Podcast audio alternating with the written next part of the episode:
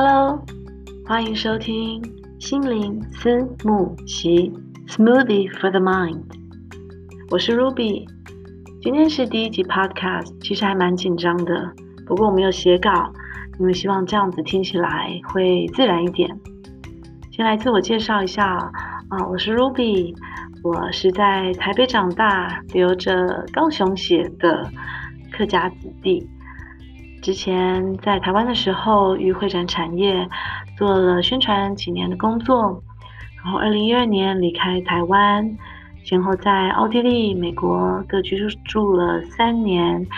二零一八年暑假的时候，韩先生回来德国，现在居住在德国南方的纽伦堡。嗯，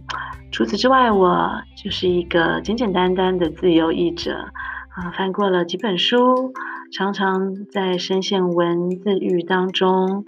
还有在追求自我以及家庭的角色之间，在取得平衡，再重新取得平衡，又再重新取得平衡。那在这些了解自己还有取得平衡当中，开始想着，如果能够好好的记录自己的生活。也许也会多一些本，让自己能够一脚一步踏得呃更稳、更安心吧。之前太多的借口，太多的懒散，现在决定用声音的方式，为自己旅居异国的生活所见所闻，还有心得，还所了解到的一些大大小小的故事，简单的做个记录。也许。也会有兴趣，我们可以一起交换一下心得。所以简单说，对不起，简单说来，这就是我录制心灵思慕习的啊、原因了。为什么叫心灵思慕习呢？其实名称来自于啊、呃、Smoothie for the Mind。我是先想到英文名字 Smoothie for the Mind。那其实这个名字也是来自小时候，常常大家可能有印象吧，在写短文。结露啊，还有要写这些家具的时候，常常老师会请我们参考像什么八百字小语呀，还有刘墉的一些书嘛。我记得那个时候还有一套书叫做《心灵鸡汤》，好像也都卖的蛮好的，就是算是小学生常常会被推荐的读物这样子。那其实像心灵鸡汤的英文叫做 Chicken Soup for the Soul，就让我想到，嗯，希望我自己在记录生活的时候，可以萃取其中的正面的力量，那也许可以和大家一起分享。不过现代人讲求养生，讲求环保，又不想要太油腻，所以好像大家都改喝底鸡精，也没有人在喝鸡汤了。那 smoothie 倒是一个大家现在都觉得蛮不错的选择，除了绿色的健康的之外，偶尔也来一个巧克力 Oreo，反正有很多可能性喽。所以就是手边有什么样的素材，有什么样的心得，就把它呃打进去，然后和大家分享。那现在第一集刚好是碰到了二零一九年的年尾。耶诞节的气氛在德国的大街小巷十分的浓厚。像由于全球化资讯的发达，现在全世界大大小小城市，不管是中东、亚洲、南美洲，其实耶诞节气氛大家应该都可以感受得到。那我就这一集先从耶诞节的耶诞市集开始说起好了。台北现在也有大大小小的耶诞市集，虽然我已经好几年没有在台湾过耶诞节了，不过看到了很多的漂亮的灯光秀，都还是很希望有一天能够去感受一下台北不同于欧美的耶诞氛围。现在居住的城市纽伦堡，位于德国南方巴伐利亚州。它也是很有名的耶诞市集的一个城市哦。一般人可能想到纽伦堡，不少人会想到纽伦堡大审，也就是二次世界大战之后盟军审判许多纳粹罪犯的地方。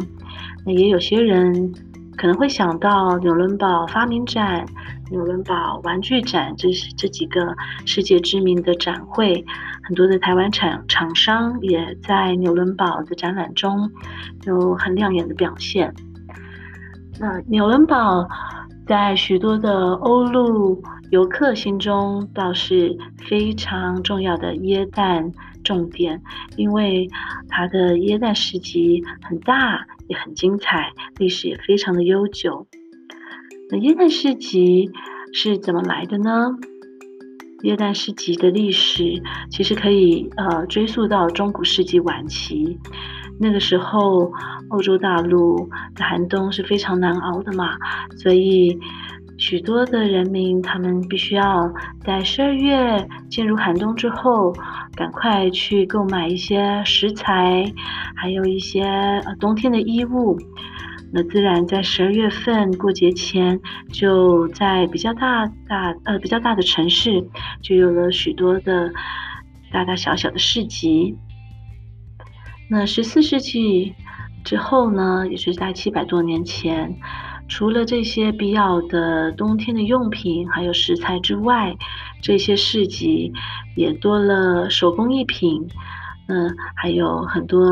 呃送礼可以用的小玩具，还有篮子啊、篓子啊这一些家庭用品啊，盘杯盘。当然，除此之外，还有很多很可口的糕点和甜食。就是根据记载。那在那十十四世纪的市集就已经有了许多热食和包括呃糖，像我们糖炒栗子这样子的糖果栗子，还有糖果的核果，比如说核桃啊、花生、杏仁等等。到了二十世纪中，还有现在在德语区的城市，大概耶诞市集已经成为重要的冬日必见传统场景了吧。那一般我们在台湾看到耶诞的装饰上面，一定都会看到很多的耶诞老公公，身穿着红色的袍子，裹着那白色的白边，像白雪一样，驾着雪橇，呃，还迷路风尘仆仆的到大城市去送给孩子礼物。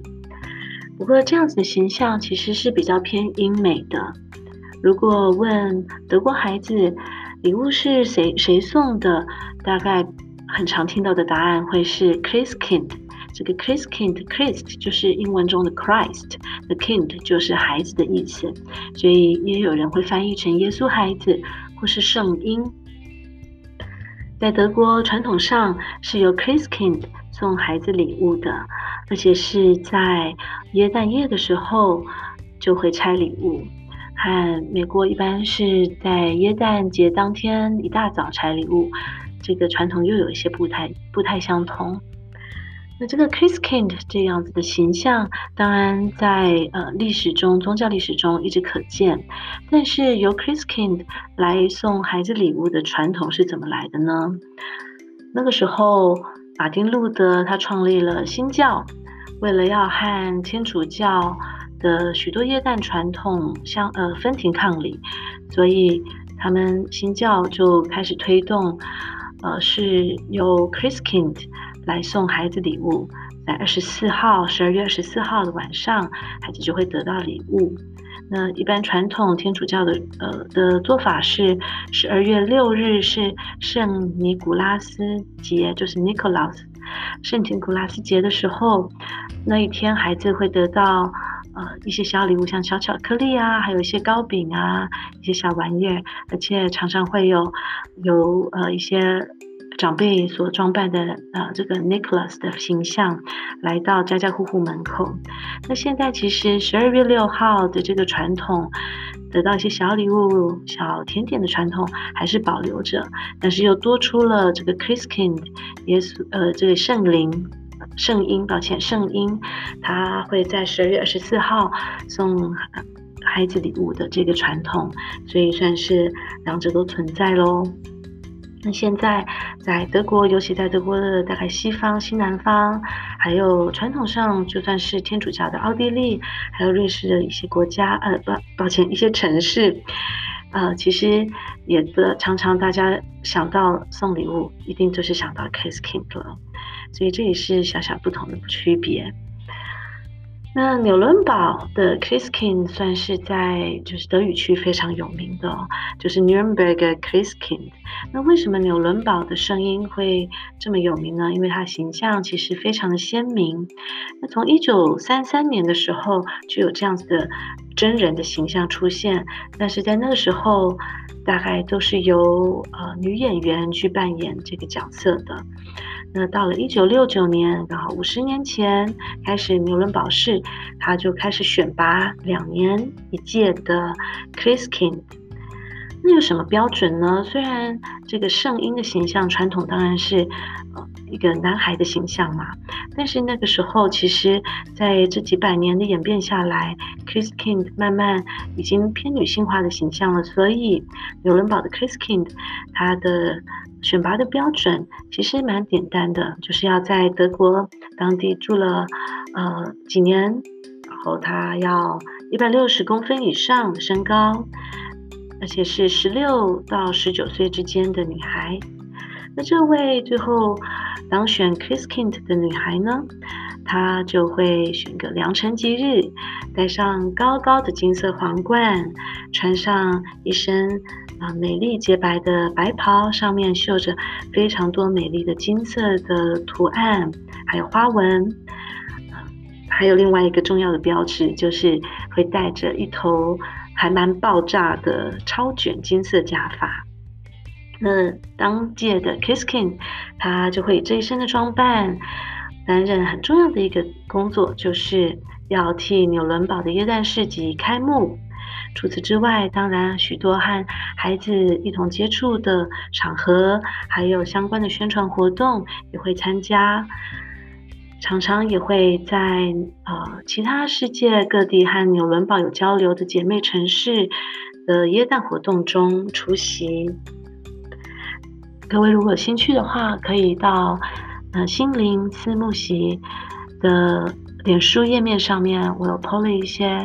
有个 Christkind，也就是圣婴的相片。那除此之外，呃，蛮值得一提的是，今年的 Christkind 有一位新的人选，但是也呃也引发了一些社会上的讨论。为什么呢？因为今年纽伦堡的 Chris Kind，他呃算是比较多文化的背景，因为他的父亲是印度人，所以自然他的轮廓，呃，还有他。这个背景所啊含带的意义又多了不同，和一般传统的 Chris Kind 的形象也是有一些不同哦。那有些人当然觉得哦，这个比较保守派的人觉得嗯不是很习惯，但是这也许也显示了，其实现在德国多种族多背景的这个文化。也慢慢的普遍，那大家慢慢接受度也高了一些，也是这整个德语社会其实也算是全球都应该要去了解，并且去啊、呃、关注、尊重的一个趋势。好，那说回来耶诞市集哦，我刚刚说过好久没有在台湾过耶诞节了嘛，呃，我想台湾的耶诞节现在真的是非常热闹，很多不同的色彩、声音。那德国的耶诞节是怎么样的呢？这个大家可能在影片上面也可以看到很多的 资讯。那其实耶诞节，我觉得对于许多德国人来说，当然最重要的就是宗教上面的意义之外，这个耶诞市集对他们来讲也是一年一度的重要活动。想想看，在许多德国的城市，几乎算是所有的大小城市。大概一般的店面八点钟就打烊了，那在晚上八点钟之后，大概就是餐厅、酒馆。嗯，尤其到了冬日四五点之后就日落天黑，是感觉还蛮寂寞的，而且是有一点沉重，加上气温不断的下降，所以在这个时候，应着耶诞节快来到，能够。像有一个夜市的场景去参加，还是蛮开心的。虽然我不喝酒，不过德国的热红酒，德国耶呃耶诞时节热红酒，也就是 Glühwein，其实也是很多人最爱，很多人也会买了香料回去自己烹煮啊。那这样子的热红酒里面的香料，其实也蛮简单的，就是会有像苹果干、苹果丁。然后如果要自己现切苹果丁的话，也可以。嗯、呃，还会有柳橙，会有八角，当然还有欧美在冬日大概处处可闻的肉桂，还有肉豆蔻和丁香。接下来就是自己加入红酒去烹煮，可以按照自己喜爱去调配香料，还有酒的浓度。所以这个 Blue Wine 大概就是在耶诞市集人手一杯的最佳暖心暖胃的饮品喽。当然，在德国的耶诞市集会有各个种种的德国香肠，在纽伦堡就是纽伦堡还蛮有名的小小短短的纽伦堡小香肠，夹着面包。除此之外，还有像马铃薯和蘑菇汤。呃，这些热食其实在一般晚间常常使用冷食的。呃，德国人生活中还是吃了是有开心过节的感觉的。那在甜食方面，当然有刚刚说过的，像我们的类似我们的糖炒栗子这样子的。呃，烤栗子之外呢，还有许多的小甜点，像我们熟悉的可丽饼，还有很多裹了这个非常同非常浓卡路里可能爆表的各种的核果。有杏仁啊、花生啊，还有呃夏威夷果和核桃等等，都裹了浓浓厚厚的焦糖在上面，吃起来还真的觉得嗯有过冬的感觉。一般耶诞市集除了这些东西之外，有一些还会有不同的主题，比如说中古世纪场景的耶诞市集。经过中呃进入这个中古世纪的耶诞市集的时候。看到的是一排这种古字，然后呢，在舞台上面会看到一些呃穿扮成像弄臣的演员或是表演人员，他们会开始做一些杂耍，或者说说笑话，所以感觉像自己进入了古堡内看看弄臣表演一样。那在耳边传来的。可能就是在敲敲打打的铁匠，一边吆喝着他啊、他人来啊、来观赏他表演。那当然主要是希望能够卖一下他手边的这一些金属饰品啊，还有一些小小的工艺品。你，再一转身，也许就会看见。有传统服饰的面包师傅，手叉着腰，大声的去呃吆喝着人来买他的 Brezel 或是啊、呃、一些好吃的德国糕点，所以还是蛮有味道的，觉得自己好像进入了另外一个时空，感受到中古世纪的这种童话魔力。那当然喽，也有很多的耶诞市集会以儿童为主要客户嘛，所以呢，这时候就可以看到很多像游乐园里面的设施，通常会小一点，哎，就是小小的摩天轮、小小的旋转木马，还有一些小小的海盗船。有一点像我们小人国的感觉，当然它在夜晚中那个氛围更不一样了。尤其很多的旋转木马其实是有好几十年的历史的，呃，他们每一年在这些节庆之前都会经过非常呃谨慎的检查，确定安全无疑。然后这几这几这些年纪大概都超过现场儿童许多的旋转木马，就在这个市集中。带给了许多的儿童，还有他们的父母欢笑和回忆。好了啊，好紧张哦！这大概就是我想要和大家分享的一些耶诞市集的小小的历史和一些场景吧。如果大家有兴趣的话，可以到脸书页面上面啊去搜寻 “Smoothie for the Mind”，就是。心灵思慕席，其中就可以看到我 po 上面的一些耶诞市集的相片。如果你手边刚好也有你参加的耶诞市集的一些相片，还有一些心得的话，呃，希望可以和我分享，让我解解思乡思思乡之情，同时也可以开开眼界。好，那真的很谢谢你愿意拨时间听到最后。你现在都脸红了，有点不好意思。那先预告一下下一集，下一集我还没有完全确定主题，不过大家还是朝冬日的方向前进吧。